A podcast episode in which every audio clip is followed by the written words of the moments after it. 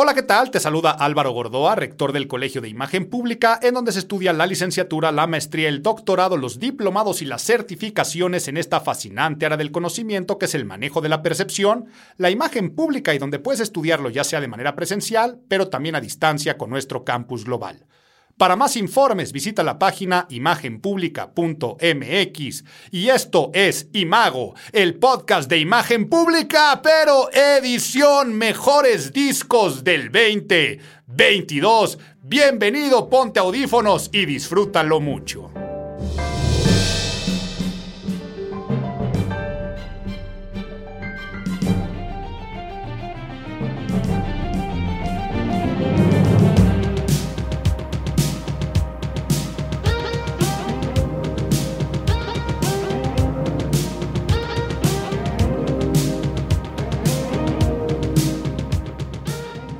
2022, 2022 se nos fue este año, que es el año en el cual resucita la música, el año pasado y antepasado para el olvido en los temas de los melómanos, lo que nos tocó vivir con los encierros, con esos discos que si bien algunos fueron introspectivos y que salieron muchas, muchas maravillas, nos encantaba regresar a la fiesta musical, a los conciertos, que aunque estén regresando lo más caro que nos podemos imaginar y que todos los fines de semana tenemos demasiadas cosas que ver, pues digo que es el año que resucita la música porque yo creo que todo lo que fue disco pandemia se queda atrás como una cruda, aunque se van a dar cuenta que en este mi regalo de fin de año, regalo para mí, ¿eh? un regalo totalmente autocomplaciente como siempre digo, cerrar con esta lista que no creo que exista alguna persona que vaya a decir, oye bro, este, me compartes por favor tus discos favoritos del año porque me muero de ganas de saber cuáles fueron, pero bueno, es un regalo que yo me doy y que afortunadamente sé que sí,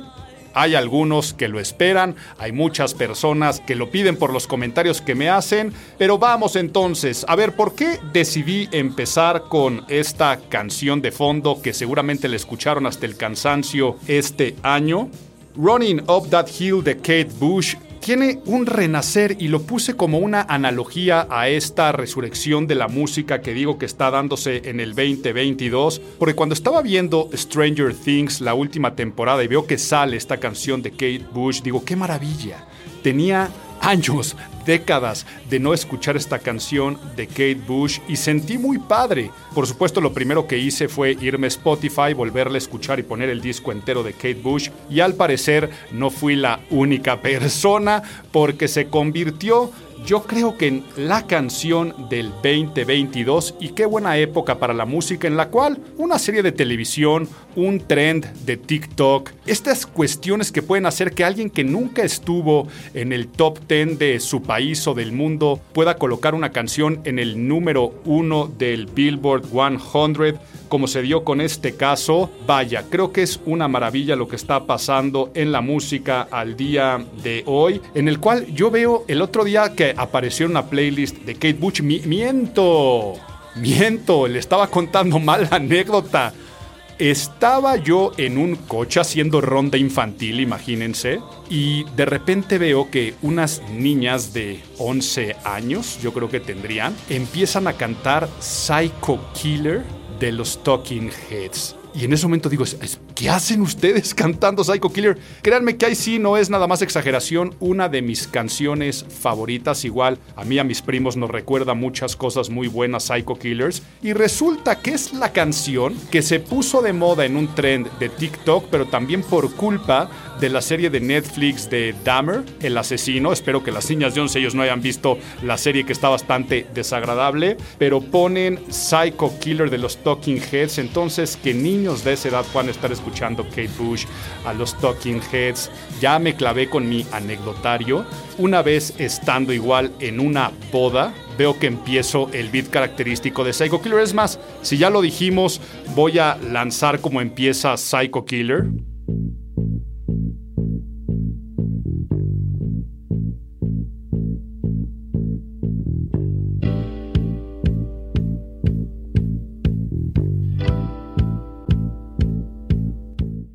Característico, ¿no? Para los que somos melómanos es inconfundible, pero es un día estoy en una boda y empieza exactamente este beat y me paro y digo, wow, qué maravilla de canción y oh, oh, sorpresa, era una canción que se llama Bad Liar de Selena Gómez que hizo el sample y creo que me amargué ese día, pero al día de hoy lo celebro. Si por una canción descubres otra, es una cosa muy positiva.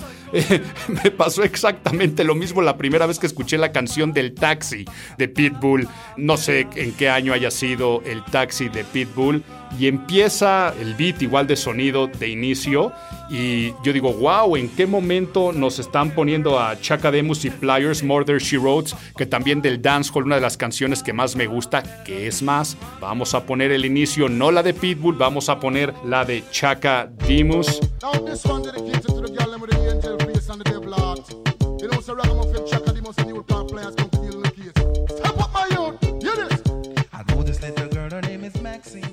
Y ya se podrán imaginar lo que yo sentí, ahí sí me amargué, pero últimamente estoy diciendo qué bueno que puede estar este cruce transgeneracional que está pasando con aplicaciones musicales, con las series de televisión, con las plataformas de streaming, donde tal vez artistas vuelven a ponerse en el número uno y salen cosas también muy sorprendentes, pero basta de preámbulos, ya lo que vinimos, que es mi conteo de los discos del 2020. Y como año tras año, repito algunos de mis rituales y algunas de mis reglas. ¿Cuáles son las reglas que siempre sigo y me autoimpongo? Primero, no puedes superar los 20 discos, pero eso no quiere decir que forzosamente tengan que ser 20. Han existido años donde lo hemos hecho hasta de 10. Este año se los voy adelantando, fueron 19 no entraron 20 por la segunda regla. ¿Cuál es la segunda regla? Tienen que ser discos en las que no me salto ninguna canción. Yo cuando empiezo a descubrir que digo este disco me gusta, pero hay, hay un par de cancioncitas que están como de relleno y sobran y las adelanto, la saco de la lista. De hecho, fue lo que me pasó con el número 20, que, o el que hubiera sido el número 20, que fue el Mr. Moral and the Big Steppers de Kendrick Lamar. Eh, un disco que me encanta a nivel producción, genio, genio, realmente genio musical. Según yo, le van a dar, eh, mínimo le tienen que dar el Grammy de su categoría, si no es que de disco del año. Pero no lo metí en la playlist no lo metí en el conteo porque sí hubo por ahí tres o cuatro canciones que me encontraba constantemente saltándomelas. Entonces, no más de 20, no saltarme ninguna y que hayan sido publicados antes de la primera quincena de noviembre. ¿Por qué? Porque si no, no da tiempo de darles el llegue, de disfrutarlos, de que entren y esas son las reglas y mi ritual. El ritual que también los que me siguen en Instagram saben que todos los viernes subo el Imago Music, la recomendación de viernes, es porque desde las plataformas digitales los lanzamientos musicales se dan los viernes. Entonces, ¿qué hago yo los viernes? Me despierto por ahí de las 5 de la mañana y escucho enteros tres discos como mínimo. ¿Y cuáles son esos tres discos que escucho? Pues el que tengo anticipación, que sé que es un lanzamiento, el que me muero de ganas de escuchar. Casi no existe un viernes que no exista un disco que capte mi atención. El segundo que le llamo La Tarea. ¿Y qué es la tarea? El disco que por obligación tienes que escuchar. Por ejemplo, este año cuando salió el de Bad Bunny, pues entró en la tarea. El de Coldplay entró en la, o ese fue el año pasado, no me acuerdo, ya ni siquiera me acuerdo, pero es un tipo de discos que entran en la tarea. El de la Rosalía, por ejemplo, para mí entró en la tarea, no es un disco que espere, pero es un disco que puede estar muy, muy interesante. Y el último es mi descubrimiento semanal. Los robots siempre te sacan descubrimientos o algo que te puede gustar, y si no me echo un clavado, y a veces hasta por la portada, algo me capta la atención y ese es mi ritual de todos los viernes. Siempre les comparto el disco que tienen que escuchar o que recomiendo que escuchen los viernes. Y de ese ritual casi sale siempre esta lista tanta música que hay, tantos discos que me gustaría consumir y seguramente estaré dejando muchos fuera. Por eso también siempre les digo que me manden cuáles fueron para ustedes sus discos del año, las recomendaciones, cosas que tal vez nunca hayan estado en mi radar, porque esto también es el espíritu de este podcast, que ustedes puedan también abrir un poco su espectro musical. Y eso del espectro musical, el que comparto es el mío.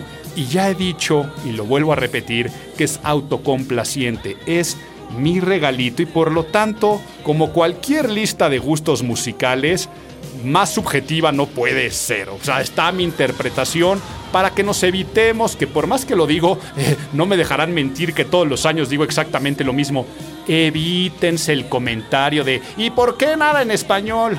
Pues bueno, porque tal vez hay años que entran cosas en español y cosas que no me gustan de español. O, ejemplo, es que no es posible, está este, nominado a quién sabe cuántos Grammys el de Bad Bunny, pues el de Bad Bunny lo escuché, si bien entiendo el fenómeno Bad Bunny, pues es algo que le dio una corridita y nunca más lo voy a volver a escuchar en mi vida, no estoy diciendo que sea malo, sino que dentro de mi interpretación y gusto musical no queda, no entra, y dicho mi ritual, una vez que están las reglas, empezamos directamente con el conteo en orden descendente. Empezamos con el número 19. Este es el top de Álvaro Gordoa. Mess out there. They can leave, but we don't care, we'll stay. I'm good right here. I've been waiting for you all year. Come play, a mess right here. Do whatever I like it weird, okay. Let him disappear. Say whatever you want to hear, just. Pues esta fiesta que están escuchando es una fiesta que ha durado cinco años porque es la segunda entrega del disco de Calvin Harris, el Funk Wab Bounces Volumen 2. Y digo que cinco años después él presentó el volumen 1. Hace cinco años entró en mi conteo el volumen 1 y es la continuación, como si en cinco años no hubiera pasado nada. ¿Qué pandemias ni qué pandemias? Eh, bueno, yo me imagino que a los DJs les tuvo que haber afectado muchísimo, ¿no? Calvin Harris es un personaje que siempre firma residencias en Las Vegas, donde en los veranos está en las albercas y en las noches en los antros, cobrando casi un millón de dólares por presentación. Me imagino que un hueco muy fuerte le tuvo que haber hecho, pero pareciera que la pandemia no le hizo nada porque es una continuación, una versión 2 de lo que nos enseña en esta faceta, no de DJ, sino del gran productor y sobre todo compositor que es, que no nos imaginamos que Calvin Harris sea un gran compositor y es tal cual la misma fiesta de alberca plagada de colaboraciones que van desde supernombres y estrellas como Dua Lipa, Charlie Puth, eh, personajes del hip hop o del rap de antaño tan consagrados como Busta Rhymes, Snoop Dogg, eh, grandes figuras y leyendas como Justin Timberlake o figuras nuevas como Halsey, productores también invitados como Pharrell y coproducen algunas canciones, un disco perfecto de house, rhythm and blues, de funk, ideal para la fiesta al grado que ponlo un día en una fiesta, no le digas a nadie, déjalo correr como si fuera una playlist y nadie se va a cuestionar ni a quejar de lo que esté escuchando porque va a estar escuchando puras voces familiares en una clásica producción house. Entonces, ¿qué canciones te voy a dejar? Ah, porque aquí hago hincapié que siempre hago una playlist, la dejo en Spotify, no se confundan, para buscar la playlist es a través del perfil de usuario de Álvaro Gordoa, ahí están las playlists que hago públicas y ahí la van a encontrar, una playlist que pongo en el orden que va el conteo, pero que si le dan shuffle aleatorio, te queda ahí una playlist muy ecléctica de mis gustos musicales y suelo dejarte tres canciones de cada disco, pero recalco que todas valen la pena. Si estoy dejando canciones es porque las que considero las más emblemáticas y con la que abrimos es una de las que te voy a dejar, Stay With Me. Eh, tiene dos partes, es más, te la voy a dejar como si fuera una sola porque se continúa la canción, la dividieron en dos por duración, Stay With Me parte 1 y parte 2 es la de Justin Timberlake, Halsey y Pharrell Williams. Te dejo Potion, que es la de Dua Lipa y John Thug. Y aquí es donde viene la cuestión, ¿cuál será la tercera que te dejo? Porque la de Busta Rhymes me da nostalgia por escucharla, aunque no es de las mejores canciones. Te la voy a dejar. A ver, qué ganas yo de limitarme. Te voy a dejar cuatro canciones y ya empiezo rompiendo las reglas porque quiero cerrar y dejarte un momento disfrutando de Obsessed, que es la de Charlie Pod, y una estrella emergente del dancehall que no conocía, que se llama Shensi, y que esto me hizo escuchar también el disco de Shensi, que es un disco que disfruté en su momento. Por lo tanto, te dejo con Obsessed de el disco número 19, Calvin Harris, Funk One Bounces, volumen 2.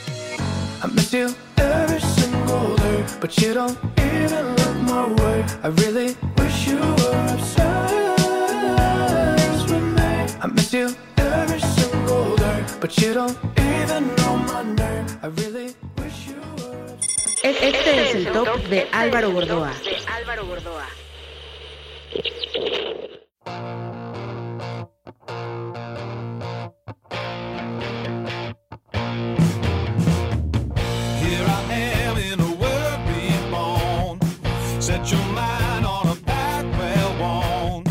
Y bueno, pasamos de una fiesta de alberca a una carretera, tal vez sería la Route 66, en un road trip.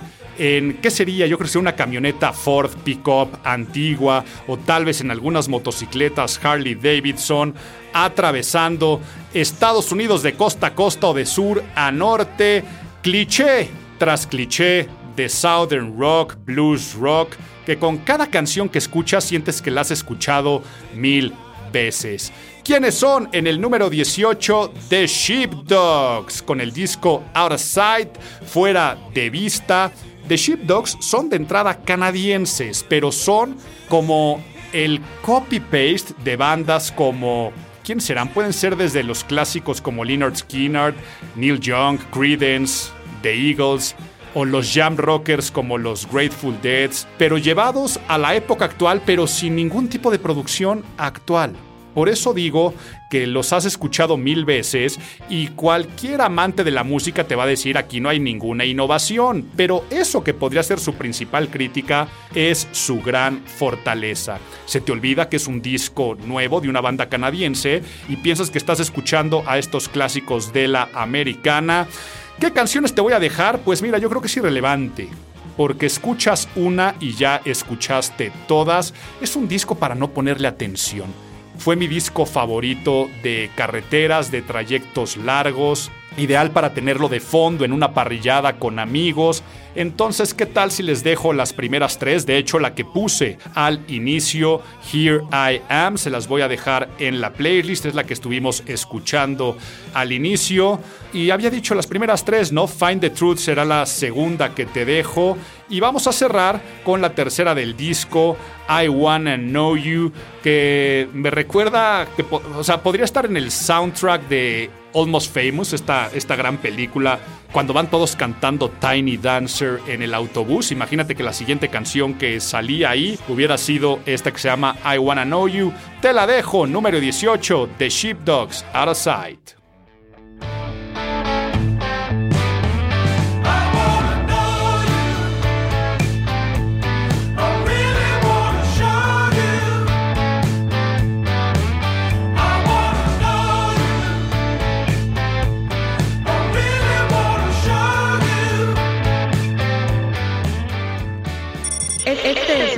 De Álvaro Gordoa. You're like a tattoo, something I can't undo. I hope I got under your skin too. I'm not trying to destroy us, I just hate what we become. Tengo una historia peculiar con las que ocupan el número 17 de la lista. No sé si es una historia de amor, odio, rencores, encuentros, desencuentros, enamoramientos, desenamoramientos con estas otras canadienses, las hermanitas mellizas Tegan y Sarah. Y creo que no les tengo que decir hermanitas, tienen exactamente mi edad, pero es que la historia particular es que de muy chavito conocí su música siendo ellas extremadamente chavitas y me encantó el concepto. Dos hermanas guapas, eh, idénticas, medio alternativas. em, después la historia muy... De hecho salió en Netflix, creo que está, una serie basada en su vida y si no, por ahí está el libro de su historia. No quiero hacerles el cuento muy largo, eh, se dan cuenta que son lesbianas y empiezan entonces a crecer en el conflicto entre la fama y muchas otras cosas. Una historia muy, muy, muy padre la de Tegan y Sarah, pero lo que les iba a contar es que vámonos hace 19, 20 años cuando yo las conozco. ¿Por qué las conozco? Por un cover que hace Jack White de su canción eh, Walking with a Ghost. De hecho, fue del primer disco que firmaron con ya una disquera más importante, porque ya tenían creo que dos o tres discos antes, que en esas épocas me fue bien difícil conseguirlo, pero les estoy contando. Es más, le voy a poner aquí tantito play a qué canción estoy diciendo para que sepan cuál era el, estilo de Tegan and Sarah. Esta canción es Walking with a Ghost.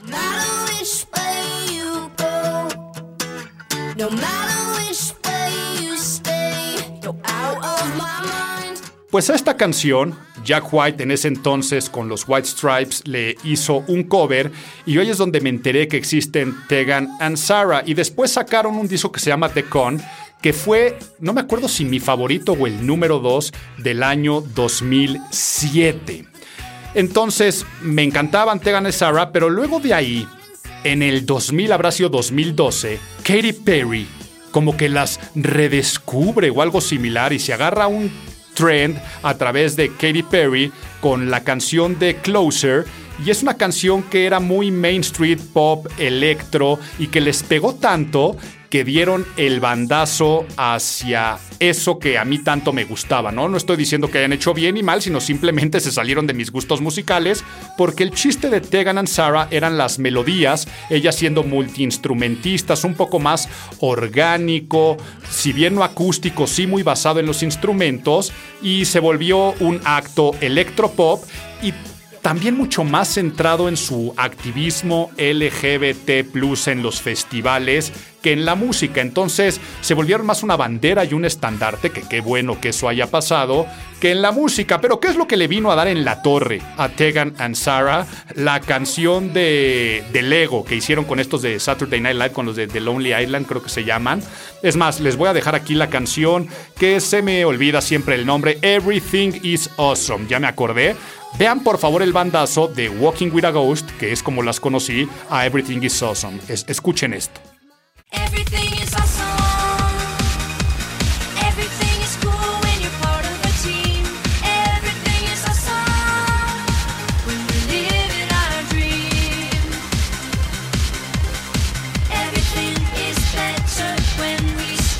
Yo en realidad aguanto poco la canción, vamos a quitarla, adiós.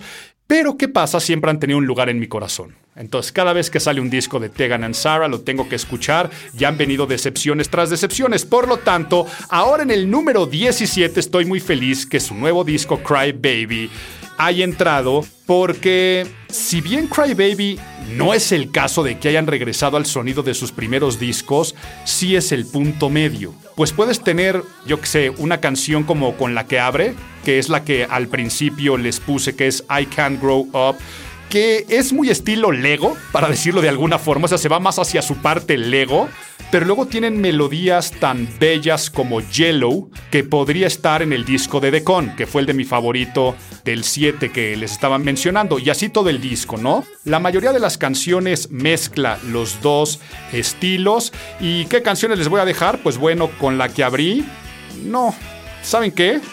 Fucking Up What Matters es la que mejor vamos a también dejar. Bueno, ya, sí, también voy a dejar I Can't Grow Up, porque yo soy el, que me estoy amarrando las manos de dejar tres. Pero no, me voy a estar en mis reglas y vamos a dejar para el cierre aquí en el podcast para que escuchen la otra parte que les digo, la canción de Yellow, que es una belleza. Le voy a adelantar un poquito, le voy a poner por ahí de... En el minuto 1.55 vamos a correrla, Yellow, para que escuchen un poco las grandes melodistas y letristas que son en el número 17, Tegan and Sarah Cry Baby.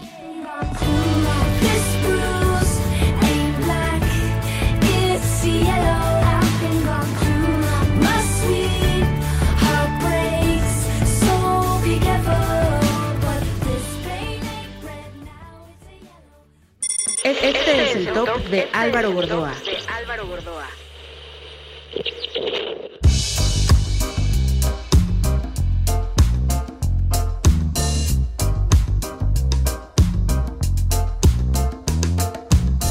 You say you love me, baby.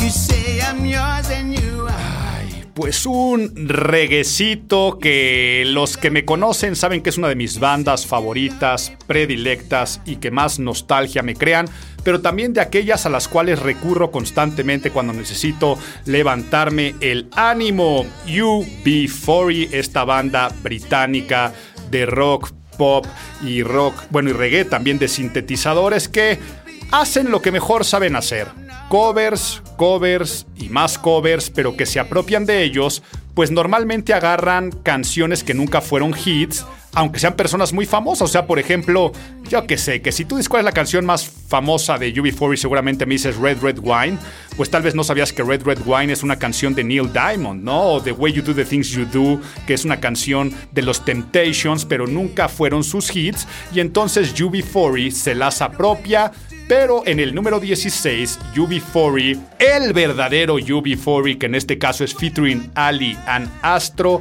con el disco Unprecedented. ¿Y por qué digo el verdadero UB40? Porque se, pelean, ¿no? Eh, los hermanos y uno se queda con el nombre, pero finalmente Ali se queda con el talento de los que hacían la banda y quienes eran, pues las voces, ¿no? Y en este caso Ali y Astro. Les voy a ser muy sincero, no es el mejor disco, la mejor placa de UB40 ni las mejores interpretaciones de Ali y Astro, pero es muy significativo y muy simbólico. ¿Por qué? Porque Astro, si no lo ubican, es el único que tenía un poco más las raíces eh, jamaiquinas, el de raza negra, de rastas, el que rapeaba, iba a decir reggaetoneaba, pero no tiene nada que ver, el que hacía con todos estos juegos vocales en una canción como Red Red Wine, o sea, la parte de Red Red Wine, ya saben a qué me estoy refiriendo, se muere, ¿no? Muere de una manera sorpresiva, justo cuando iban a presentar el disco, lo tuvieron que retrasar y entonces les da un nuevo sentido a este disco porque es la última vez que escucharemos algo nuevo, nuevo entre comillas porque son covers, de estas dos voces juntas. Nunca más escucharemos grabaciones de Ali y Astro en conjunto. Fue un disco que se grabó durante la pandemia por lo que le metieron yo siempre digo que cuando UB4 intenta hacer canciones originales dan un poquito de, cringe o de, o de, penita y que por eso mejor se tienen que quedar en los covers, aunque una de mis favoritas, Higher Ground, es canción original. Y por eso hasta una canción se llama Unprecedented, como el disco, ¿no? Lo que estamos viviendo no tiene precedentes. Pero lo que me gustó mucho es que hicieron covers a canciones de artistas más nuevos, ¿no? Con la que abrimos es una de las que les voy a dejar, What Have I Done de los Frighteners, que quien ha seguido mis listas fue uno de mis artistas favoritos en el 2016, o sea, entonces están haciendo cover a una canción del 2016, What Have I Done, con la que abrimos. Les voy a dejar Sufferer, un cover también muy muy bonito.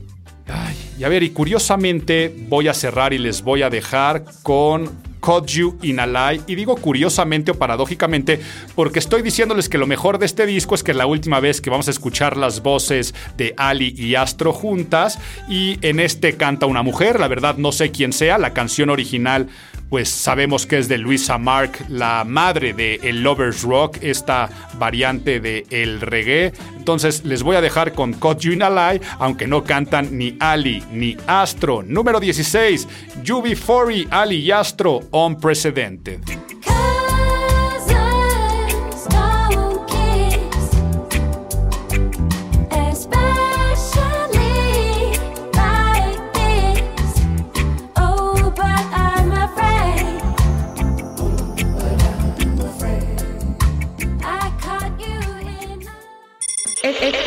Top de Álvaro Gordoa.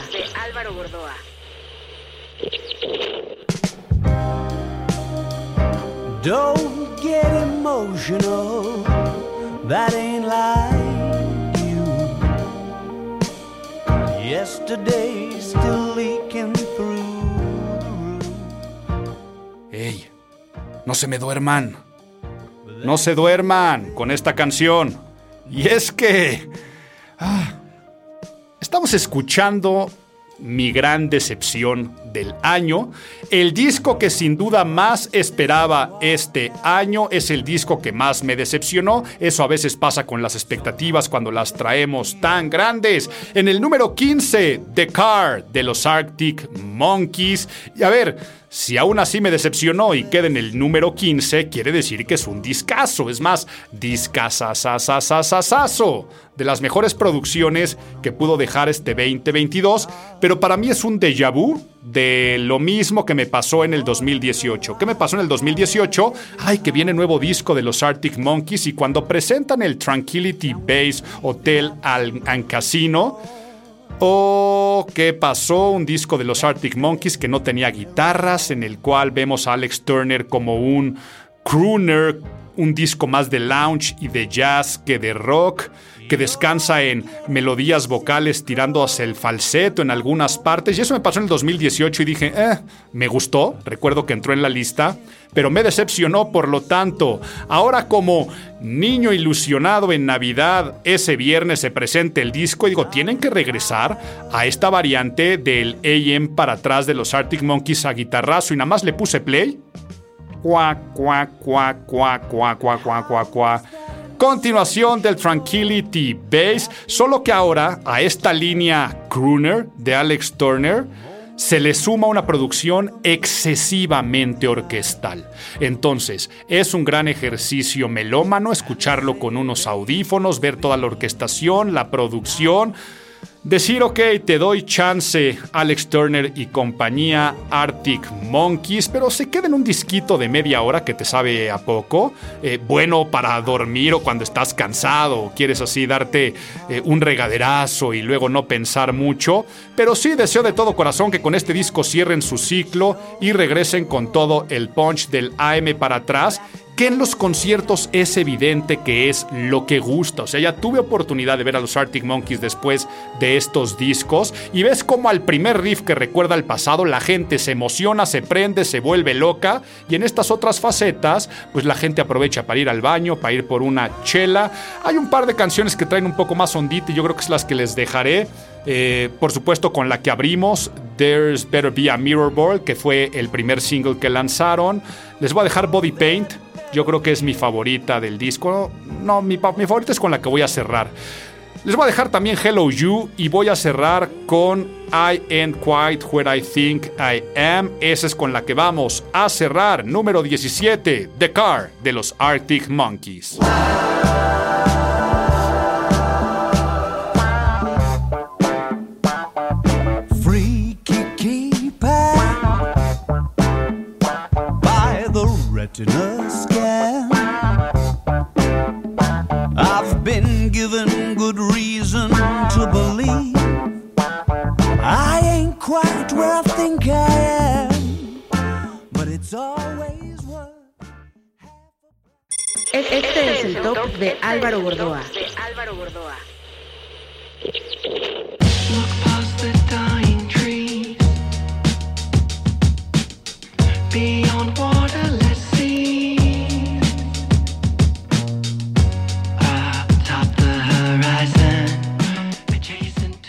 En el número 14, los ganadores de la primera posición del año pasado, los prolíficos australianos de King Gizzard and the Lizard Wizard, con su disco Omnium Gaterum.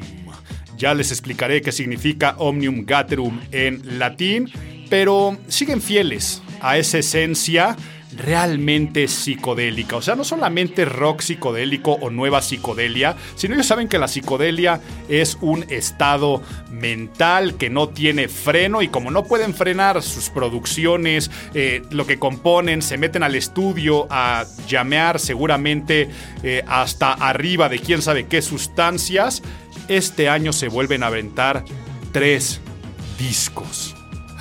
De hecho, en los últimos 18 meses han presentado 5 discos. Este que les estoy dejando aquí es el disco número 20 de toda su carrera y además presentaron otros singles y otros EPs y totalmente diferentes y cargados de sus pachequeses conceptuales. O sea, ¿a qué me refiero con son las pachequeses conceptuales? Eh, han tenido discos donde todas las canciones tienen que durar lo mismo. Han tenido discos donde todos tienen que ser eh, microtonales, ¿no? Que vamos a nosotros afinar las guitarras para que todo sea microtonal. Vamos a hacer un disco de, de metal, de heavy metal, de death metal.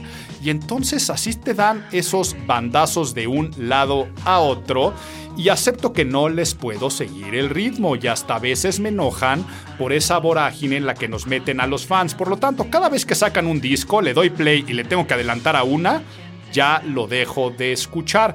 Pero luego de repente me salen algunas joyitas como la que ganó el año pasado u otras que han estado en el conteo. Creo que soy el doble de juicioso con ellos. Y entonces este disco cuando lo empiezo a escuchar, ya estaba yo pensando en qué momento le voy a adelantar, pero me entero que Omnium Gatherum en latín significa reunión de varias cosas, ¿no? El Omnium Gatherum es cuando tú haces una miscelánea de cosas diferentes.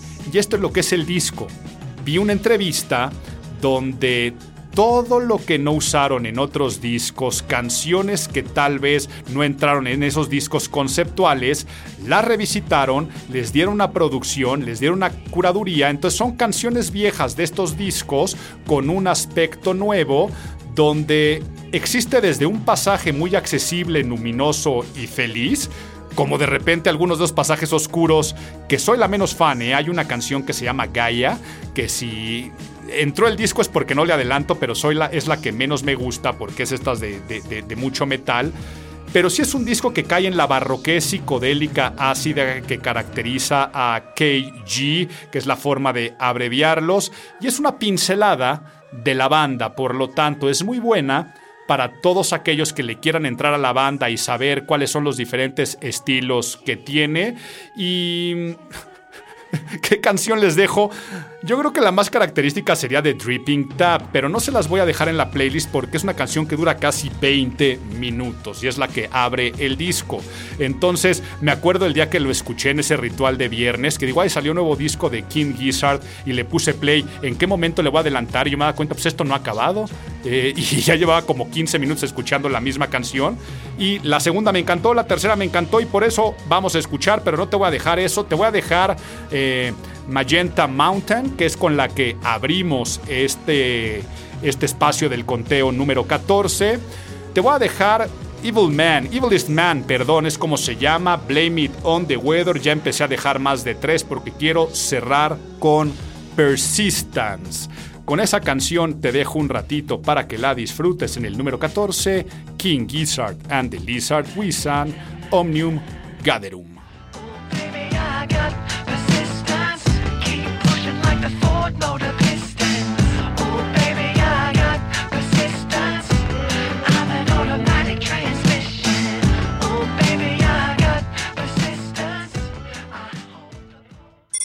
Este es el top de Álvaro Gordoa. Ask yourself if you are happy, and then you cease to be.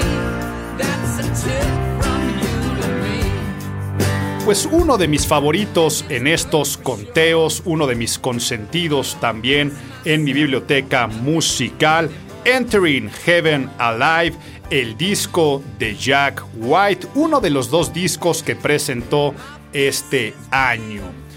¿Y cuál es la particularidad de este disco? Lo que están escuchando, ¿ok?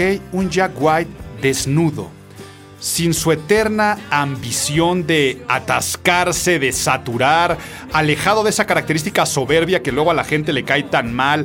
Eh, por primera vez lo vemos centrado en la melodía y letra, o sea, podría ser un disco de cantautor, porque normalmente Jack White lo que es memorable desde los White Stripes son los riffs, los hooks y otro tipo de malabares más allá que las melodías y las letras.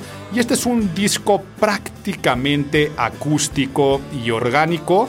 Digo prácticamente porque por ahí hay alguna canción con guitarra eléctrica y algún otro recurso de consola, pero la aplastante mayoría es una base de guitarra acústica, piano, por ahí alguna cuerda solitaria, algún violín eh, medio hasta afinado de una manera, o más que afinado, eh, musicalizado de una forma bastante ruda, así como si fuera de una antigua cantina de country.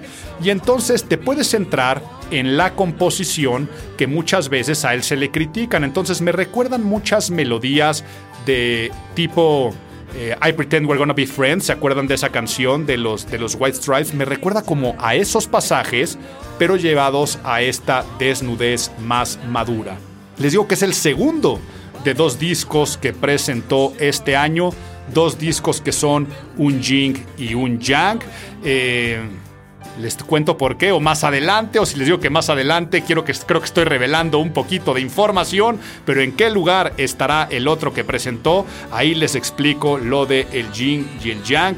¿Y qué les voy a dejar? Les voy a dejar con la que abrimos, que se llama A Tip From You To Me, pero es más, a ver, aguántenme tantito porque les voy a, les voy a poner una parte de esta canción que no sé si alguno lo considere plagio, pero sí tiene que ser una inspiración en Stairway to Heaven Vamos a irnos a esta parte antes de que termine el primer minuto.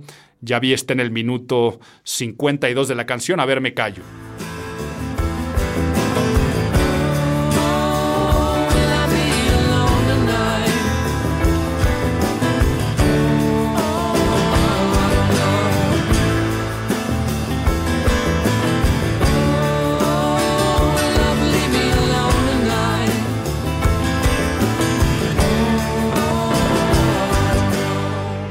Y como que hasta se antoja por ahí el rompimiento de tacatán, tacatán. Ooh, it makes me wonder.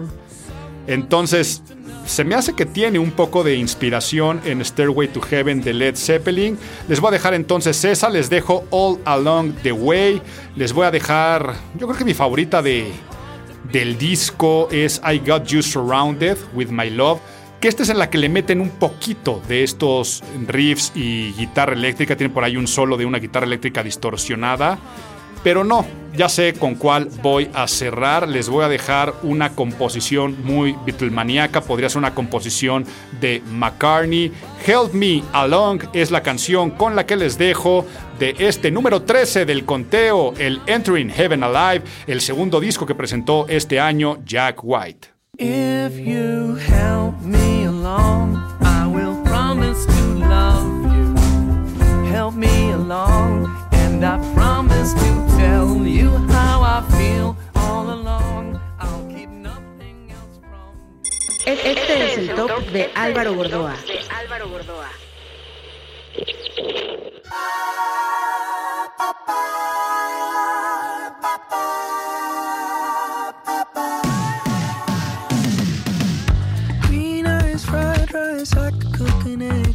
Pues sí, y a ver si todos mis amigos melómanos ya se muerden un poquito la lengua, se tragan sus palabras, aceptan lo que está pasando con este fenómeno.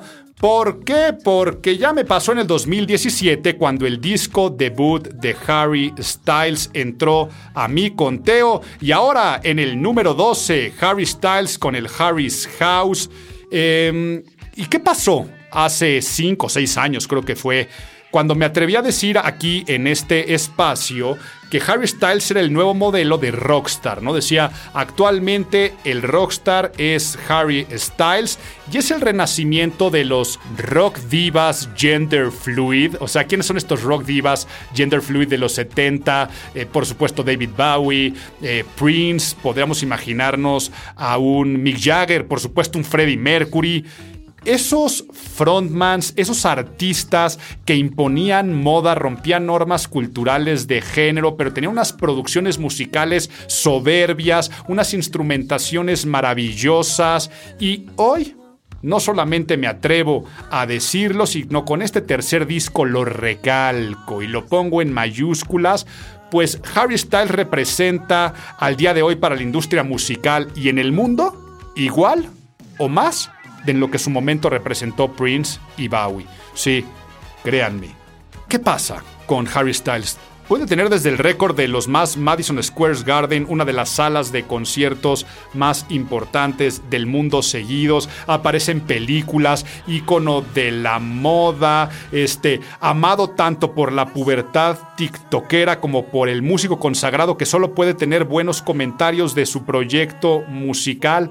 No hay forma de tirarle hate por ningún lado al concepto musical de Harry Styles y quien le tira hate es seguro el clásico, abro cierro comillas, rockero ruco, que cuando aparece una canción de Harry Styles en una fiesta, este, grita, ¡Ah, chale, pongan caifanes! O algo así. Seguramente ser ese tipo de, de personaje. O fui al concierto.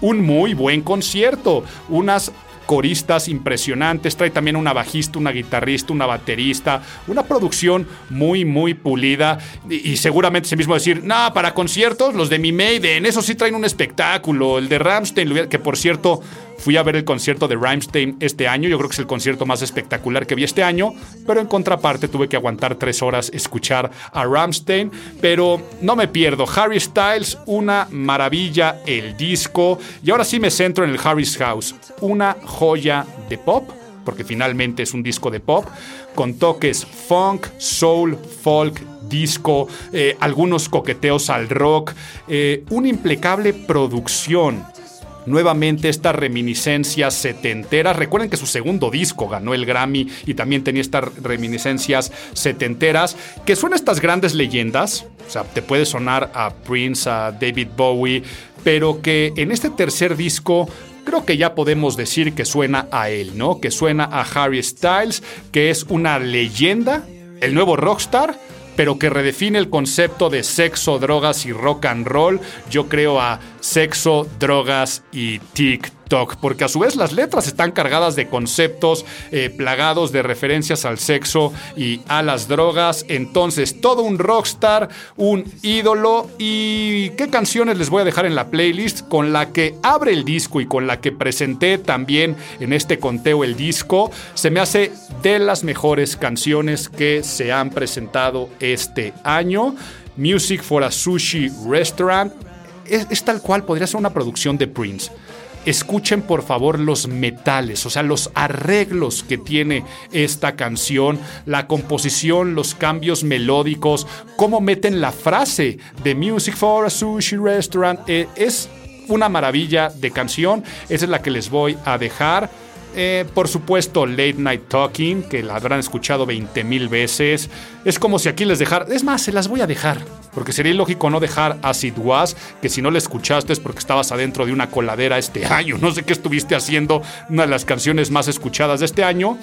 Y si bien yo digo que la mejor es Music for a Sushi Restaurant, ¿cuál es la segunda que yo creo que es de celebrar la producción y que seguramente, no sé si fue single o no fue single, porque a esta altura seguramente posiciona a todas en los conteos y en las listas, les voy a dejar Day Dreaming. Disfruten y todos aquellos que todavía no pueden aceptar lo que estoy diciendo aquí, escuchen esta canción, Harry Styles, Harry's House, el número 12 del conteo.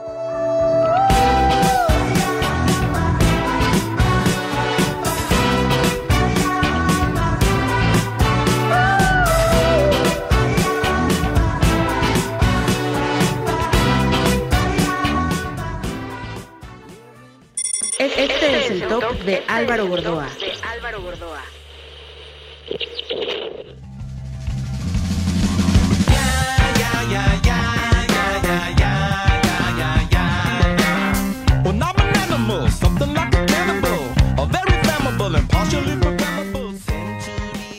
Pues a punto de entrar al top 10 de mis discos del 2022 por supuesto, tienen que reconocer lo que estamos escuchando o el sonido característico de los Red Hot Chili Peppers con el también segundo disco que sacaron este año. Ya tenemos a Jack White con dos discos, ya hablé de King Gizzard hasta con tres o cuatro discos, no sé cuántos sacaron este año. Los Red Hot Chili Peppers también sacan dos y el que quede número 11, el Return of the Dream Canteen. ¿Qué, qué creen? Es un disco que salió sobrando. Un disco innecesario, porque además es un disco doble, o sea, son 17 canciones, pero ya habían sacado otro disco con otras 17 canciones y necesario sacar dos discos dobles con tan poco tiempo. Apenas estábamos digiriendo el primer disco que sacaron y mocos. Nos sacan otras 17 canciones que se podría titular 17 canciones que no fueron tan buenas como para ponerlas en el primer disco, pero que aún así decidimos darles una gran producción y publicarlas. Así podría llamarse el Return of the Dream Canteen y parece que le estoy tirando hate o estoy diciendo que sea un disco malo, vaya, quedó en el número 11. Sigue siendo un gran disco, pero lo considero un disco para fans de los Red Hot Chili Peppers, donde ya eres amante de la banda y quieres ver la gran cantidad de ritmos que pueden hacer entre ellos, las bases melódicas con las bases rítmicas, los diálogos entre Flea y Chad Smith, las líricas de John Frusciante, las barras de Anthony Kiddis y los entiendo, ¿eh? Entiendo a los Red Hot Chili Peppers. Hay que saber que John Frusciante regresó a la formación y es la mejor formación que sabemos que tienen los Red Hot Chili Peppers. Sus mejores discos, desde el Blood Sugar Sex Magic o el Californication, y hablemos de estos grandes discos que se dan con la formación que acabo de mencionar, además con la producción de Rick Rubin. Entonces, ¿cuál es la maravilla de este disco? Aunque no es la maravilla del primero, que ya veremos porque sí se los voy adelantando, también va a entrar en el conteo, eh, suena un jam entre amigos, o sea, contiene la esencia de los Peppers, se lucen como instrumentistas, pero le falta algo que no sé describir de otra forma más que con la palabra hits. Le falta hits. No veo a la gente emocionándose en un concierto con algunas de estas canciones y no veo alguna canción que se vaya a convertir en algo emblemático. Entonces, como fan del grupo, un disco extremadamente disfrutable. La que más yo creo que será memorable es con la que abre el disco y con la que dejé también en este conteo o anuncié a los Peppers en el número 11, Tip of My Tongue, que es la que escuchamos durante esta presentación. Les voy a dejar Peace and Love yo creo que es una de las más emblemáticas del disco. Eddie, un tributo a Eddie Van Halen.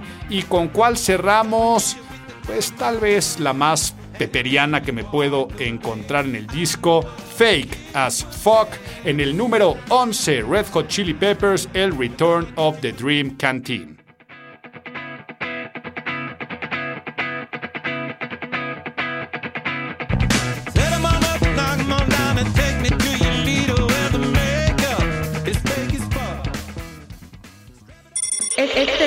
Este es el top de Álvaro Gordoa.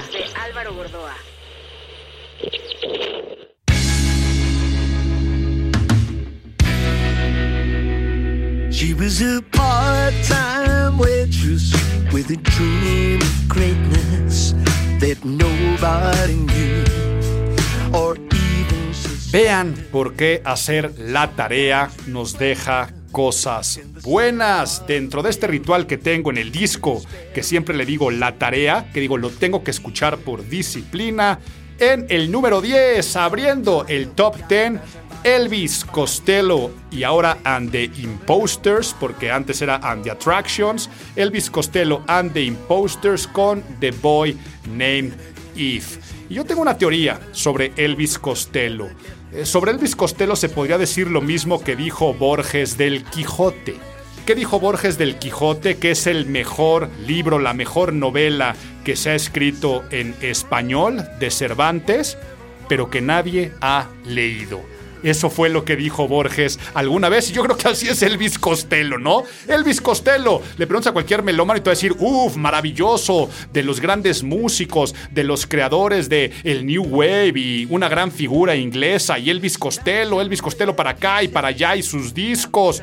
¿Y has escuchado alguna vez Elvis Costello? Le dices, dime en este momento tres canciones de Elvis Costello y la gente... Eh, ¿Sí? Me acuerdo de la de She y tal vez me acuerdo de She y normalmente no tenemos en el radar por qué es tan importante Elvis Costello, entonces me pongo a hacer la tarea y escucho su disco número 32. Los de King Gizzard ya los van a alcanzar, nada más con poquitos años de carrera. 32 discos y les digo que ahora es And Imposters porque dentro de la formación de los Attractions cambia de bajista y entonces hace esta, este juego, ¿no? Esta sátira y se pone Elvis Costello and the Imposters. Y les digo que me lo puse de tarea. Recuerdo muy bien el día. Me iba a ir yo a jugar golf con unos amigos a un lugar pues, un poco retirado, como a dos horas de la Ciudad de México, y lo puse y canción tras canción decía, qué maravilla, lo estoy disfrutando mucho, me encanta, oye, qué buena canción, le voy a regresar a esta, maravillosa. Después me fui a jugar golf, una ronda de golf te llevará de 4 a 5 horas y todo el tiempo estuvo de fondo. Habrá entonces corrido unas 5 veces como mínimo el disco. Cuando venía de regreso en la carretera, ya venía tarareando las canciones y es uno de los discos que más creció en mí este año. Simplemente es un discazo. 13 sólidas canciones con muchísimo punch, una producción impecable, que suenan a clásicos instantáneos, con los que desafortunadamente lo digo, no pasará nada pues nadie lee al Quijote. Y hablando ya de Quijotes, Elvis Costello, un loco soñador que está en un lugar muy cómodo y que ahora entiendo por qué es quien es. ¿Con qué canción abrimos? Con My Most Beautiful Mistake. Que es más, eh, les voy a dejar un pasaje de esta canción. les voy a poner la que a mi parecer ha sido mi frase más pegadora y llegadora de este 2022 de una canción y dice así.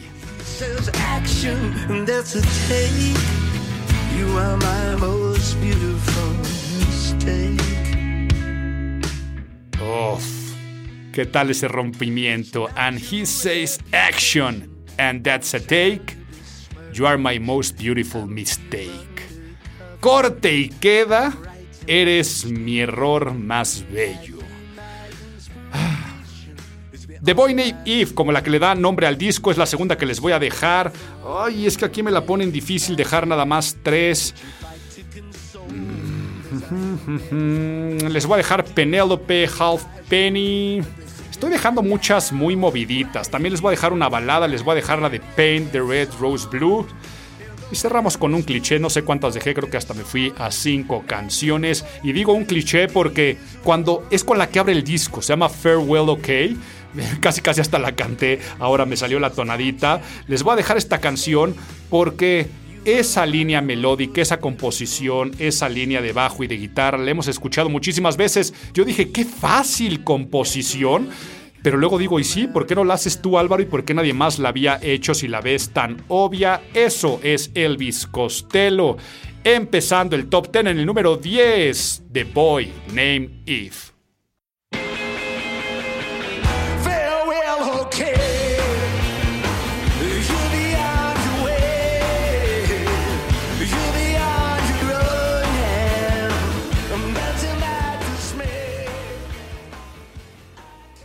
Este es el top de Álvaro Gordoa.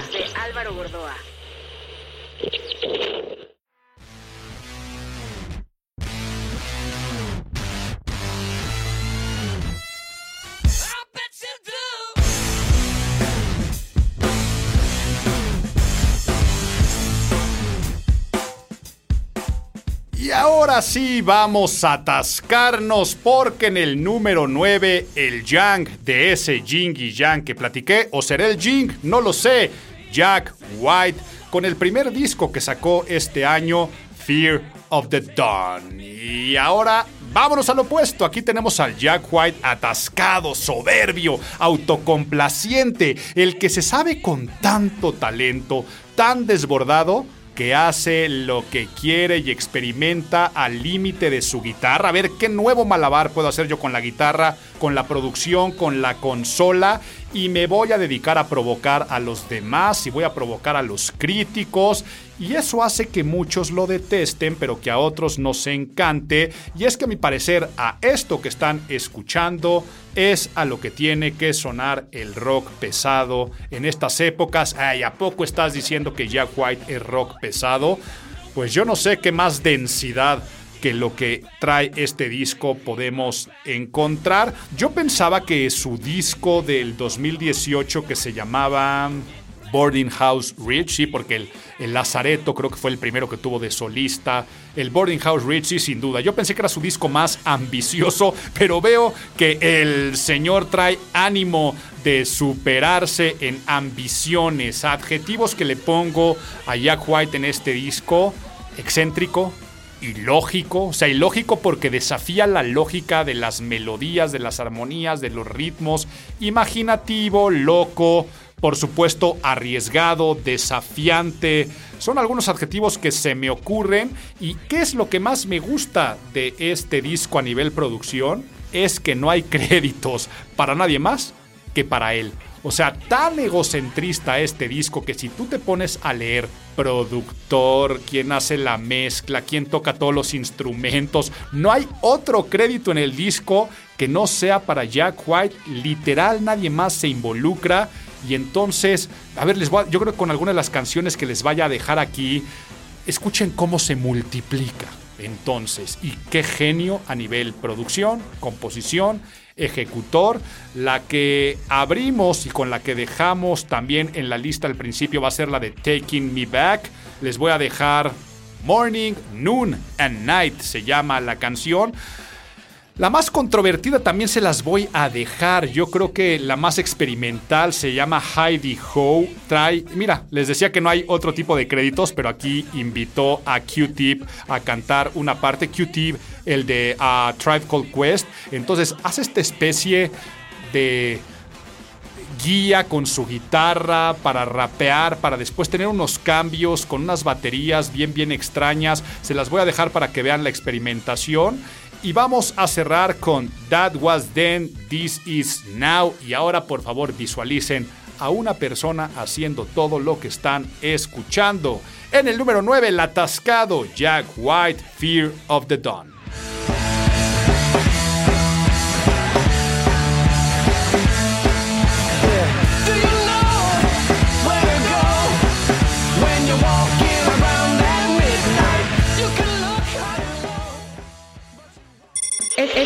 The guts. but I can't-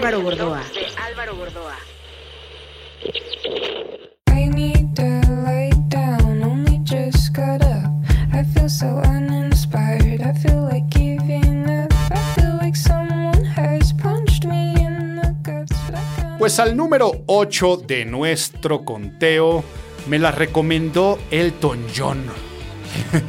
Mi amigo Elton me dijo, escúchate esto. Estaba escuchando una entrevista con Elton John y dijo que dentro de los actos actuales y de la música actual le preguntaban si había algo que lo emocionara y mencionó a Wet Leg. En su momento todavía no tenían el disco debut y fue la primera vez que escuché una canción que también se volvió muy famosa, el Chase Launch, una canción que vaya hasta Pearl Jam cantó un cover de Chase Long en su momento y que salió el muy esperado disco debut de este dueto, de esta banda británica, el self-titled o Wet Leg de Wet Leg.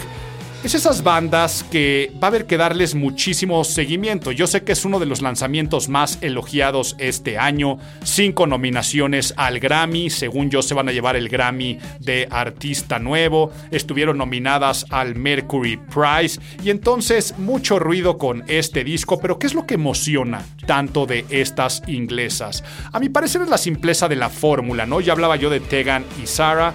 Cuando tú ves a dos mujeres con una muy buena actitud y mucho talento, ya es algo que pues de entrada, ojalá, ¿no? Yo soy, en mis conteos verán cuántas mujeres dominan mis conteos y es que soy son muy fan de la producción cuando está a cargo de ya hablamos hace un rato del yin y el yang de la parte femenina. Entonces, si tú las ves tienen también cierto atractivo visual en el video, como salen con los uniformes, todo esto que están haciendo, no sé si decirle chavitas, porque ya se ven en sus 20 altos o en sus 30, por ahí averigüen, porque ni sus nombres me sé, pero ¿a qué voy? Ves el concepto y visualmente es atractivo, pero luego es, son músicos muy buenos, son multiinstrumentistas creo que también, pero luego es la simpleza de las composiciones. O sea, estas dos mujeres reviven el espíritu punk del shoegaze también, eh, por supuesto del grunge. Se me hace un disco extremadamente grunge porque hacen un disco frenético que te mete en una espiral bastante monótona que suena muy boba. O sea, las letras son rayan hasta en lo estúpido a veces, pero lo convierte en un disco muy profundo a la vez. Yo las veo como unas nirvanas felices, o sea, si es que me permiten ese comparativo. El Wet Leg de Wet Leg. ¿Y qué canciones vamos a dejar? Con la que abre el disco que me encanta, que es con la que dejé en un principio Being in Love. Les voy a dejar también Wet Dream. La más atascada del disco, a mi parecer, es Angélica. Angélica, se las voy a dejar. Y, por supuesto, vamos a cerrar con una de las canciones más importantes de este año. Esa que digo que hasta Pearl Jam le hizo cover. Chase Lounge en el número 8, Wet Leg.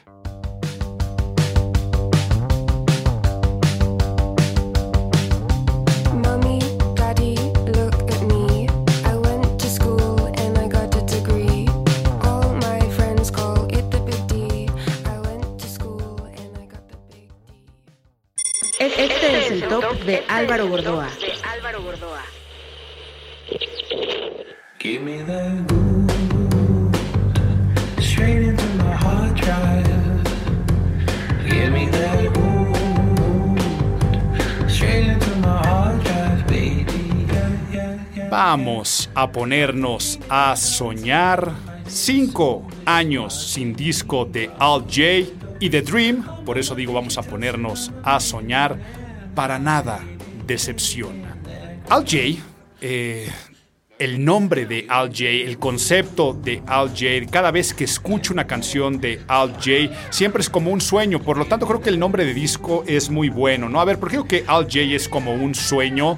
Es poco definido, o sea, cuando tú sueñas como que no te acuerdas muy bien de lo que soñaste, pero tienes ahí ciertas impromptas que sus canciones pasan lo mismo, tal vez no te acuerdas exactamente de las estructuras, pero mientras vas escuchando dices, ah, ya me acordé que es buenísimo, los sueños son etéreos, son sutiles, son cambiantes, de repente son más densos, y así son las canciones de Al J, altamente oníricas, y si le pusieras un soundtrack a tus sueños, yo creo que el score estaría musicalizado por estos ingleses, que ya podemos decir que tiene un estilo definido, ¿no? Ya podemos decir esto suena a Al J. Minimalista, armonías vocales, voz muy nasal de su líder, canciones llenas de whoops, de dadas, de secuencias electrónicas, de pasajes musicales que se repiten como hilo conductor constante en sus producciones, de unas letras muy bizarras y sin ningún sentido. Yo por más que me pongo a leer las letras o seguirlas con las canciones, no tiene ningún sentido lo que dicen los de Al J. Y ya desde el Relaxer, su disco pasado, le habían metido voces femeninas, algunos arreglos de cuerdas, composiciones más complejas, pero ahora en The Dream no se arriesgan tanto, sino al contrario, lo hacen más melódico, pero eso extrañamente y otra vez paradójicamente lo hace más experimental. O sea, ¿cómo bajarle dos rayitas a la experimentación te hace más experimental? No lo sé hasta que lo escuches. Es un discazazo que suena Al J, eh, pero sin repetirse. O sea, suena al J, pero no se repiten. Mientras más escuchas este disco, es un disco que más entiendes, que más lo amas. ¿Qué canciones les voy a dejar? Les voy a dejar Hard Drive Gold, la canción con la que abrimos. Una de mis canciones favoritas de este año les voy a dejar, se llama Happier When You Are Gone. Eh, me encanta esa canción, cómo va cambiando, cómo te va llevando emocionalmente Happier When You Are Gone. Les voy a dejar la que abre, yo creo que es de las más experimentales, eh, Bane. Ah, tengo una anécdota con esta canción he repetido que no le puedo adelantar al disco, ¿no? Pero esta canción de Bane y como abre el disco de Al J, la canción habla de unas loqueras de un refresco y tomar refresco y quién sé cuántas cosas dice. Entonces, al principio la canción abre con una microfonía o una grabación de destapar una lata y darle. Es más, se las voy a dejar, se las voy a dejar aquí, eh, el inicio del disco. Cold and sizzling.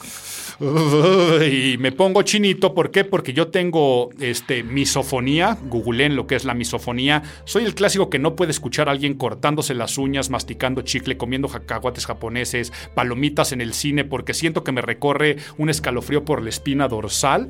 Pues es lo que me pasa cada vez que escucho ese ruido de tomar refresco como abre la canción de Bane. Pero con la que les voy a dejar mejor para que disfruten es You and Me en el número 7, Al J. The Dream. Summer holiday, having fun. Happiness is between two buds. Feeling funky on the road. Este es el top de Álvaro Gordoa.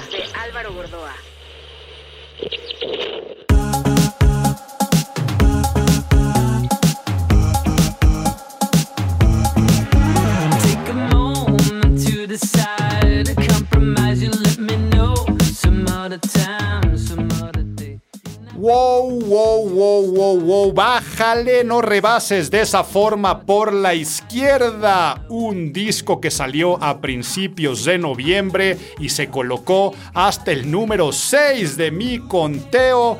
Los franceses, los de Versalles, los de Phoenix, con un disco que se llama Alpha Zulu, que cuando googleé qué significaba Alpha Zulu, eh, no significa nada. Es un comando que escuchó un día en un avión en el cual iba pasando por la cabina. Bueno, seguramente para los pilotos significará algo que escuchaba que el piloto decía Alfa Zulu, Alfa Zulu y que dijo pues, se le quedó grabado.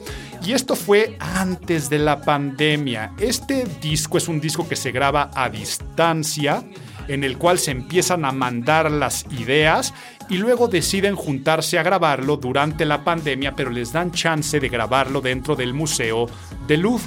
Imagínense un Louvre vacío por la pandemia y estos cuates regresan después de cinco años de no haber tocado, de no haber estado en producción, se juntan y en un breve tiempo entregan uno de los mejores discos de su carrera contundente. ¿eh? Son 35 minutos, 10 canciones que te hacen sentir que no habías escuchado algo similar, pero que a su vez ya habías escuchado esto en Phoenix algunas otras veces, porque sí, suena a los inicios tal vez muy indie disco electro de Phoenix, eh, ese Phoenix que era un poco más predecible, pero de repente se ponen con unas estructuras extremadamente complejas con la, como por ejemplo en Alpha Zulu, la canción que le da nombre al álbum, yo cada vez que escucho Alfa Zulu me pongo a pensar cómo a alguien se le ocurre esa línea melódica, ese coro, eh, una maravilla. Un disco que, ¿cuál sería mi crítica? Te deja con ganas de querer más. Y que aunque apenas haya salido a inicio de noviembre, lo siento como si me hubiera acompañado todo el año. Por supuesto, dejo la canción de Alfa Zulu, que es la que ya estás escuchando o estuviste escuchando. Te dejo Season 2, una canción que me gusta mucho de este disco. All Eyes on Me, se me puede hacer la canción un poco más house trance del disco. Y no sé si mi favorita, porque la de Alpha Zulu me encanta. Voy a cerrar con una que tengo un cariño muy especial. Se me hace una maravilla también la línea debajo de la canción. Tonight, pero me gusta mucho porque es a dueto con Ezra Koenig de Vampire Weekend y es como si fuera un diálogo a distancia entre dos enamorados. Entonces les dejo con Tonight del Alpha Zulu de Phoenix en el número 6.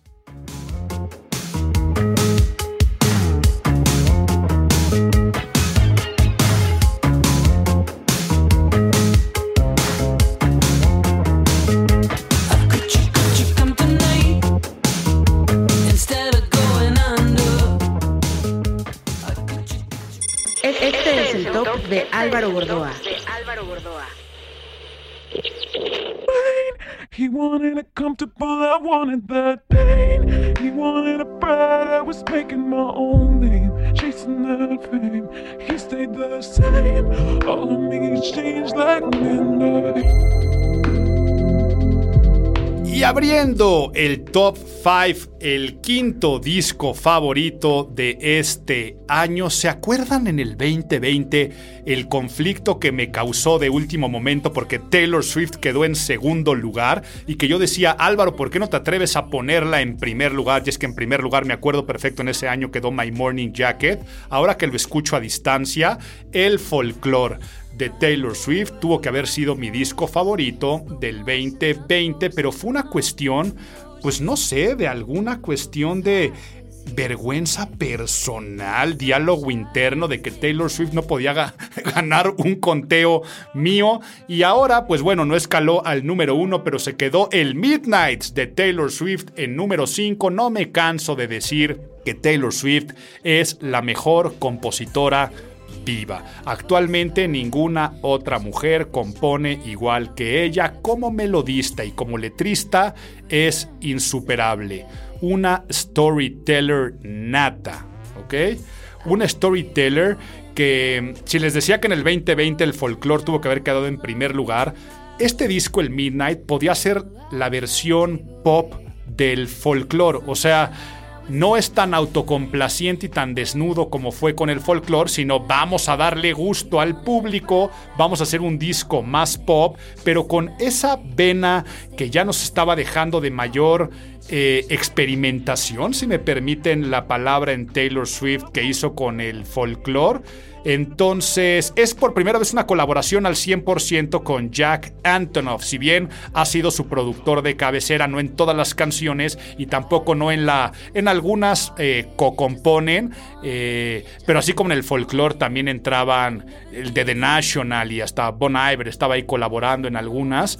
Eh, en este no, son ella y Jack Antonoff. Para quien no lo sepa, Jack Antonoff, gran productor, también es líder de, de Bleachers, este, baterista de la banda Fon, pero es el productor detrás de Lord, de Florence and the Machine, de St. Vincent.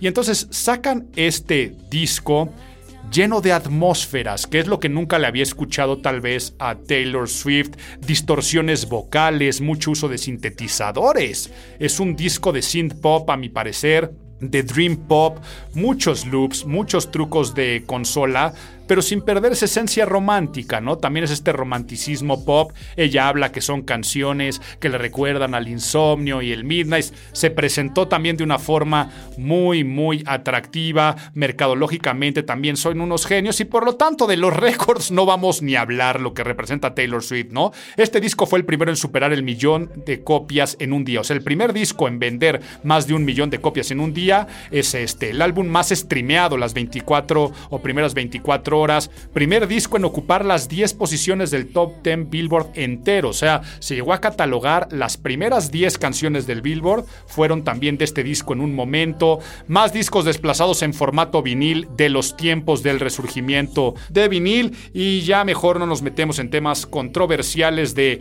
la gira sold out más rápida y vendida de la historia, con todas las polémicas que se siguen viviendo con Ticketmaster y el escándalo de la preventa. Un monstruo Taylor Swift. No me da pena aceptar ni tantito que soy su fan. Nunca la he visto en vivo. Ojalá algún día vea a Taylor Swift en vivo. Y ¿Qué canción les dejo? Pues con la que abrí, Midnight Rain, ahí es donde hablamos de estas distorsiones vocales. Te pongo aquí otro fragmentito para que vuelvas a escuchar a qué me refiero la producción de Jack Antonoff y las, los ambientes que crean. Nada más te vuelvo a dejar el inicio tal vez. Te voy a dejar también la canción de Maroon. Te dejo Bejeweled, una de mis favoritas del disco. O tal vez mi favorita es Question. No sé, también te la voy a dejar. Ya estamos en el top 5 y no pasa nada si te dejo 5 canciones. Porque también es obvio que te tengo que dejar Anti-Hero, una de las canciones más escuchadas este año. Es más, vamos a cerrar con Anti-Hero porque, vaya, la has escuchado 20 mil veces, pero 20 mil y una no sobra. Taylor Swift Midnights número 5.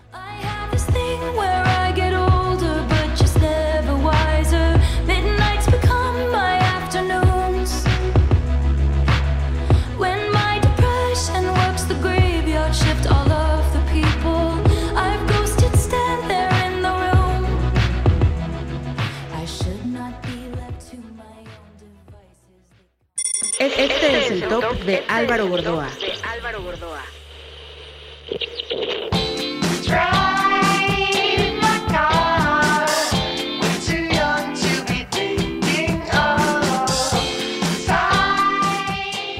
¿Y qué es lo que están escuchando? No tengo ni idea. ¿A qué me refiero que no tengo ni idea? En realidad, no sé o sé muy poco acerca de Boyo. Su disco se llama Echoes Like Memories. Boyo es B-O-Y-O. Y es la maravilla de las recomendaciones del ritual que tengo. Me apareció por ahí en alguna sugerencia y que me encantó de ellos la portada. Por lo tanto, juzguen al disco por su portada porque te puede dar grandes sorpresas. Lo más que sé es que son un dueto de Los Ángeles, pero cuando los googleo veo que son un dueto, pero en la portada, bueno, no en la portada, sino en la contra y en otros lugares nada más aparece un individuo. Raro en mí que soy bastante freak de la música y sus efemérides que no me haya puesto a investigar de más. Y ojo, ¿eh? Tampoco escuchar sus discos pasados porque este disco me cautivó tanto que no lo suelto y por eso está en cuarto lugar. Les digo que llegué a ellos por la portada, pues me recordó un poco al Currents de Tame Impala o al Volcano de los Temples. Em, me recordó mucho al Angles de los Strokes. Entonces dije, si tiene esta estética, tal vez se parece a grupos que me gusten. El robot me está diciendo que me lo recomienda. Le puse play y me encantó la primera canción. Y luego viene la segunda y wow, me enganchó y me dejó con ganas de querer más. Con la tercera me voló la mente y con la cuarta y la quinta y la sexta y la séptima me volví fan. Con una escucha me di cuenta que era hitazo tras hitazo. Y de todos los melómanos con los que platico y les digo pollo, ninguno lo conoce. Ahora, seguramente por aquí hay alguien extremadamente indie que me dice, neta, yo no, nunca los había escuchado. No, pues nunca los habías escuchado y ninguno de mis amigos con los que hasta tengo chats de música y demás sabían de ellos. Una recomendación que lo agradecieron, rock psicodélico, funk, dance, dream pop, que con una voz muy melancólica, muy distorsionada, da un resultado muy atractivo que podría compararlo con proyectos como Animal Collective, con MGMT, con Management, con los propios Tame Impala, pero más bubblegum, o sea, me refiero más dulcificados, más digeribles, un poco más pop que estas bandas que acabo de mencionar. Qué manera de crear hits de estos cuates de Boyo. Les voy a dejar la canción con la que abrimos, se llama Crazier. Les voy a dejar Way Back Machine. Este disco sí créanme que cualquiera que les dejara me encantaría, pero Crazier Way Back Machine les voy a dejar Lose My Mind. Por ahí tiene un pasaje instrumental que no, no se las voy a dejar. Mejor vamos a cerrar con Special. Los dejo con esta canción, un gran descubrimiento. Espero les guste. Boyo Echoes Like Memories en el número 4.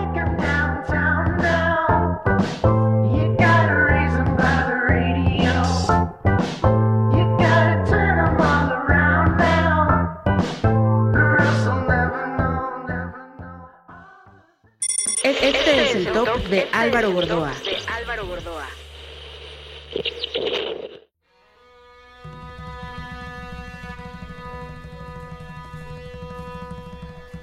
Look out, kid, just your heart. You don't have to play the part they're all for you. Just be true.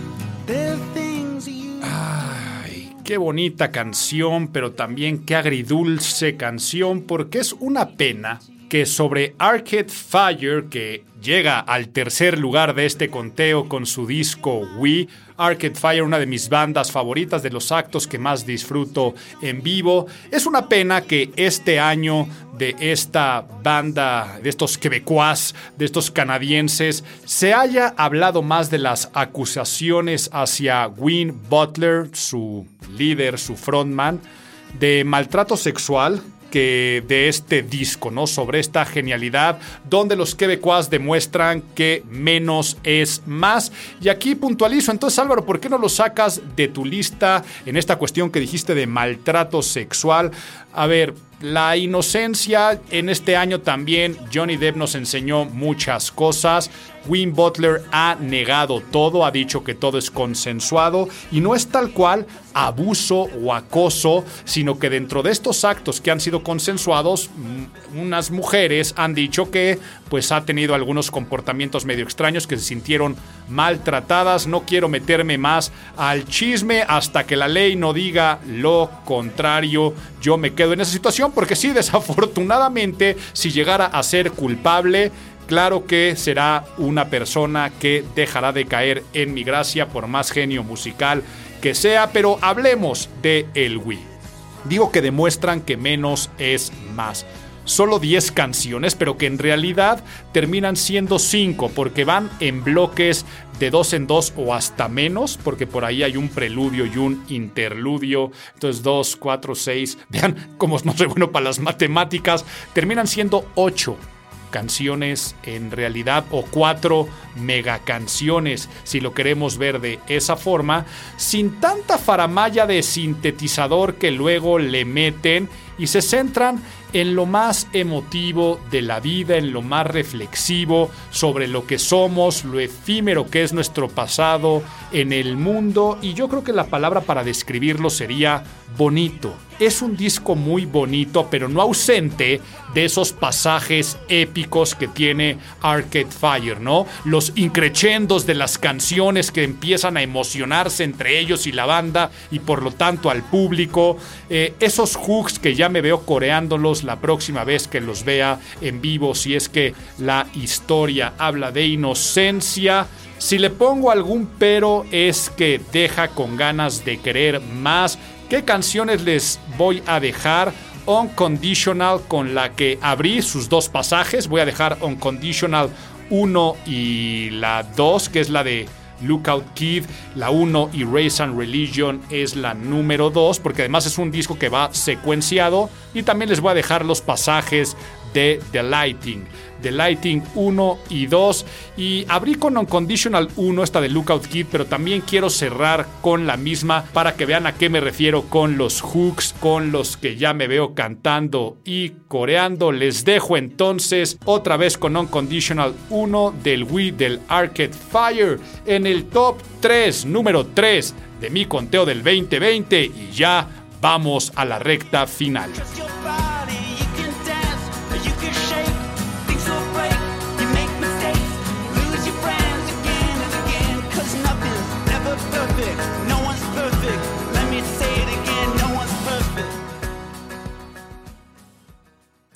Este es el top de Álvaro Gordoa.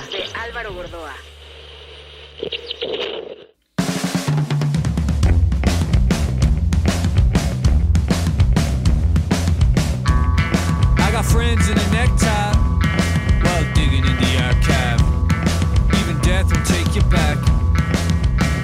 Y ya que andábamos con sorpresas de desconocidos, hace un rato hablábamos de Boyo y decíamos que había sido una agradable sorpresa encontrarme con esos desconocidos una vez más en el número 2. Alguien de los que les puedo hablar muy, muy, muy poco, pero les puedo recomendar muchísimo su disco. Se llaman Silverbacks y el disco Archive Material, material de archivo. Créanle a su robot de la plataforma de streaming. Pero si les voy a dar un consejo para este año, un propósito de año nuevo, cuiden a su robot de plataforma musical o usen dos diferentes. ¿A qué me refiero? Que usen dos diferentes. Yo soy de, de Apple, ¿no? Utilizo la plataforma de Apple para escuchar la música, Apple Music, y esa es la que tengo ¿A qué me refiero cuiden el robot?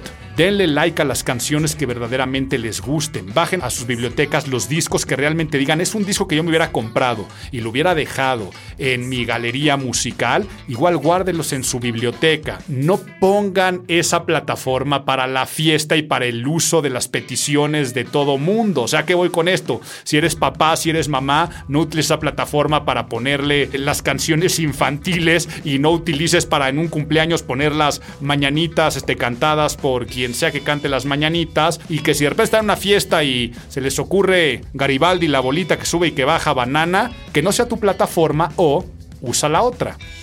Ese es mi Spotify. Por eso es que había en mi Spotify es un desajuste total de recomendaciones y no le puedo creer porque tal vez de repente yo hablo mi Spotify y por el simple hecho de estar en México y por haber escuchado algunas canciones en la fiesta, me dice que ahora tengo que... No te pierdas solamente para ti eh, este playlist de las mejores canciones de eh, la banda MS, ¿no? Y no estoy diciendo que tenga nada de malo. Qué bueno que haya personas que tengan otros gustos musicales, pero nunca me saldrían este tipo de joyas, pero le estoy distrayendo la atención a los números 2 de nuestro conteo Silverbacks. Ok, me salió en este grupo en recomendados para ti.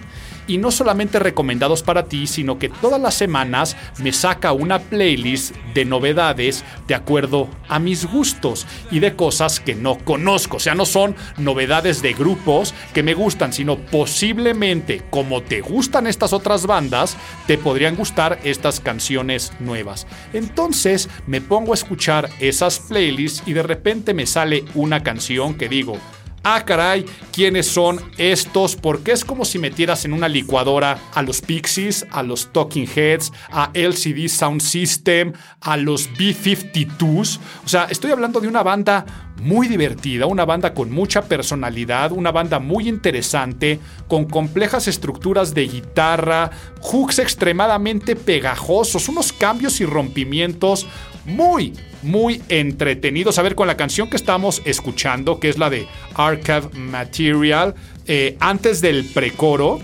es una canción que viene un precoro, luego un puente vocal en francés, por eso les digo que me recuerda un poco a los Talking Heads o a los Pixies, pero luego viene un hook de guitarra, o sea, viene un para, para, para, para.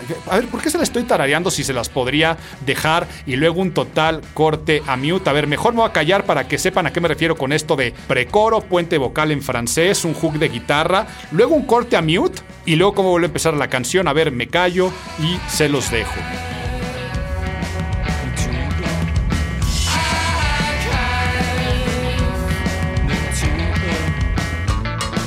Sans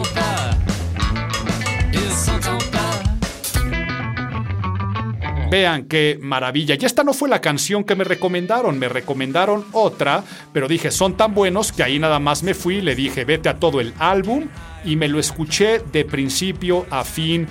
No hay una canción que salga sobrando y además ahora métele letras irreverentes, vocales que van cambiando y que se alternan entre el que es el principal, que es una voz masculina, pero por ahí no sé si es la bajista o alguien más, es una mujer que también se va alternando. Y a los que les he presentado este disco, de repente amigos que les digo, a ver, dale un llegue a este disco, les han encantado, se han enamorado de ellos. Sé que son de Dublín y que es el segundo disco de estos irlandeses que se formaron en el 2020, o sea, que se formaron y que vino la pandemia y que por eso no han tureado, no han sacado más cosas y les deseo todo el crecimiento, pues faltan bandas así en la escena musical actual. Ya escuchamos entonces Archive Material con la que abrimos y les puse estos pasajes. Les voy a dejar A Job Worth Something. Where My Medals es una que canta la mujer que me encanta. Eh, a ver, una que tenga este diálogo entre los dos, que por eso me recuerda a los B-52s. Voy a cerrar con ella, pero también les tengo que dejar Nothing to Write Home About. Esa es la que me recomendaron, esa es la que me salió y que dije es una joya. Nothing to Write Home About. Y voy a cerrar con Rolodex City, que les digo que me recuerda a los B-52s. Gran, gran descubrimiento de este año. Les deseo mucho futuro. En el número 2, los Silverbacks Archive Material. Y ¡ay! vámonos al final con el número 1.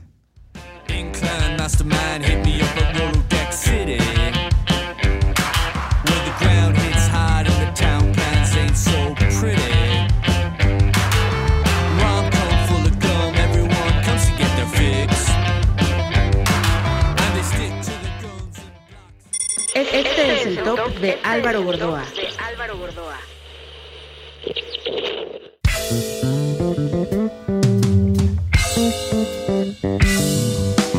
Ellie Mill and Richard Hell were dancing at the Taco Bell when someone heard a rebel yell. I think it was. Pues bueno, quien me conoce un poco, no sé si era evidente quién iba a quedar en este primer lugar y ya escuchando esa inconfundible voz, esa línea de bajo tan característica y toda la unión que hacen estos cuatro californianos y la magia que hacen juntos, amor ilimitado, el Unlimited Love de los Red Hot Chili Peppers, el tan tan deseado regreso de la formación emblemática. Y ya le decía, les decía hace un rato, la magia de los Peppers sin duda la pone Frusciante. Y al decir que la magia la pone John Frusciante, este disco lo comprueba, pues es mágico lo que pasa cuando se juntan estos cuatro en un estudio, porque Flip Chad Smith no creo que exista mejor base rítmica en el rock actual. Iba a decir hasta en la historia del rock, pero sería yo creo que una exageración. O a ver, por ahí les saco que me digan mejores bajistas de la historia y en qué lugar me ponen a Flea, pero ya la narrativa que tiene con Chad Smith, cómo se eh, entretienen porque se divierten muchísimo esa base rítmica, maravilla. Luego, súmale la narrativa de Anthony Kiddis, ¿no? Eh, sus letras, su storytelling, su presencia, su actitud. Por eso cuando está las buenas bases de bajo y batería, o sea, la buena base rítmica, con la lírica eh, de, de este Anthony Kiddis, hacen cosas muy, muy buenas, pero cuando le metes el sentido melódico y armónico de Frusciante, ahí es donde viene la verdadera magia, porque es cuando se juntan y solitas salen las canciones, al grado que se juntaron para ver que iban a grabar y sacaron 34 canciones que dijeron, estas 34 las queremos grabar. Y el productor Rick Rubin les dijo, ¿en serio? Quieren grabar las 34, pues nos lanzamos con las 34 porque quién sabe cuánta, cuántas más habrán compuesto. Por ahí estábamos, eh, de perdón, por ahí escuché una entrevista que decían que se seguían y seguían saliendo canciones y canciones y canciones y canciones. Normalmente dicen, bueno, vamos a grabar estas 12, vamos a grabar 15 y tal vez algunas después las sacamos como un lado B o las dejamos para otro disco.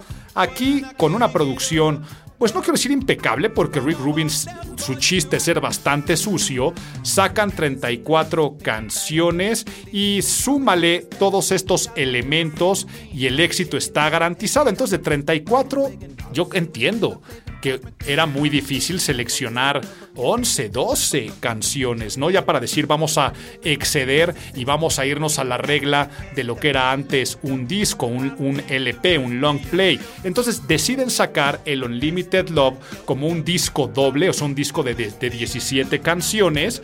Y ya la historia del resto se las conté, ¿no? Las primeras 17 y luego decidieron sacar las segundas 17, pero sin duda queda en primer lugar porque estas 17 canciones son maravillosas. Es escuchar un recorrido por los mejores discos de los Peppers, porque tienen pasajes que te recuerdan al Blood Sugar Sex Magic, por ejemplo, Poster Child, con la que abrí, la que escuchamos y estamos también escuchando constantemente ahora. Eh, recuerda, y podría ser una canción del, del Blood Sugar Sex Magic, pero It's Only Natural me recuerda a una canción que podría haber estado en la época del Stadium Arcadium, que también es un disco doble, pero encontramos también una faceta nueva. Hay una canción que es, híjole, es que fue evolucionando este disco que yo iba diciendo, esta es mi favorita, ahora esta es mi favorita, ahora esta es mi favorita, pero chance mientras estoy grabando esto, White Braid and Pillow Chair es de mis favoritas del disco y por lo tanto de todo el año.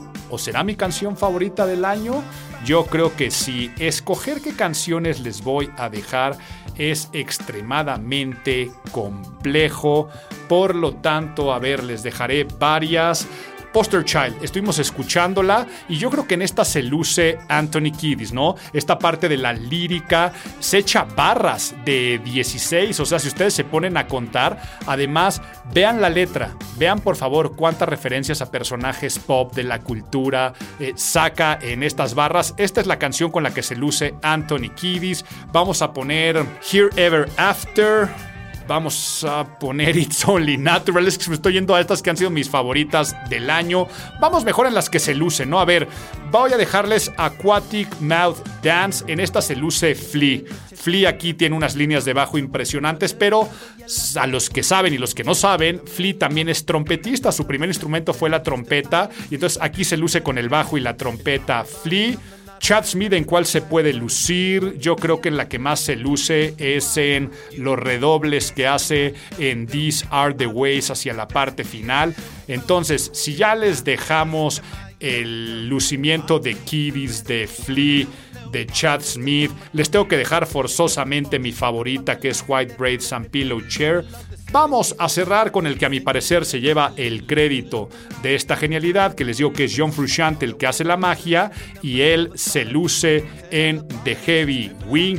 A él le debemos este disco. Los dejo con The Heavy Wing en el número 1, el Unlimited Love de los Red Hot Chili Peppers y escuchando esta belleza de canción, no me queda más que agradecerles haberme seguido en este podcast, Imago, el podcast de imagen pública, con sus características secciones donde pues me obligan y me ayudan a mantenerme actualizado, a seguir las noticias, a analizarlas, a no solamente lo que hago en el salón de clases en el colegio de imagen pública, que es tratar de pasarle esta feta dando conocimiento, trato de dar conocimiento y no repetirme, pero que ese conocimiento también genere un poco de cultura, con lo de abuelito, cuéntame un cuento, entonces me pongo académico, me pongo histórico, trato de dar muchos tips y recomendaciones con la sección de Nadie te preguntó, el análisis del mes y siempre cierro el podcast con un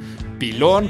Y el pilón de pilones es cuando cierro con este regalito que les agradezco mucho que permitan dármelo y que si lo escuchaste de principio a fin, te lo agradezco porque le das sentido a todo mi trabajo. Un año más de generar contenidos en mis diferentes plataformas. Estemos en comunicación te deseo todo lo mejor y un 2023 cargado de buena música. Mi nombre es Álvaro Gordoa y nos seguimos escuchando.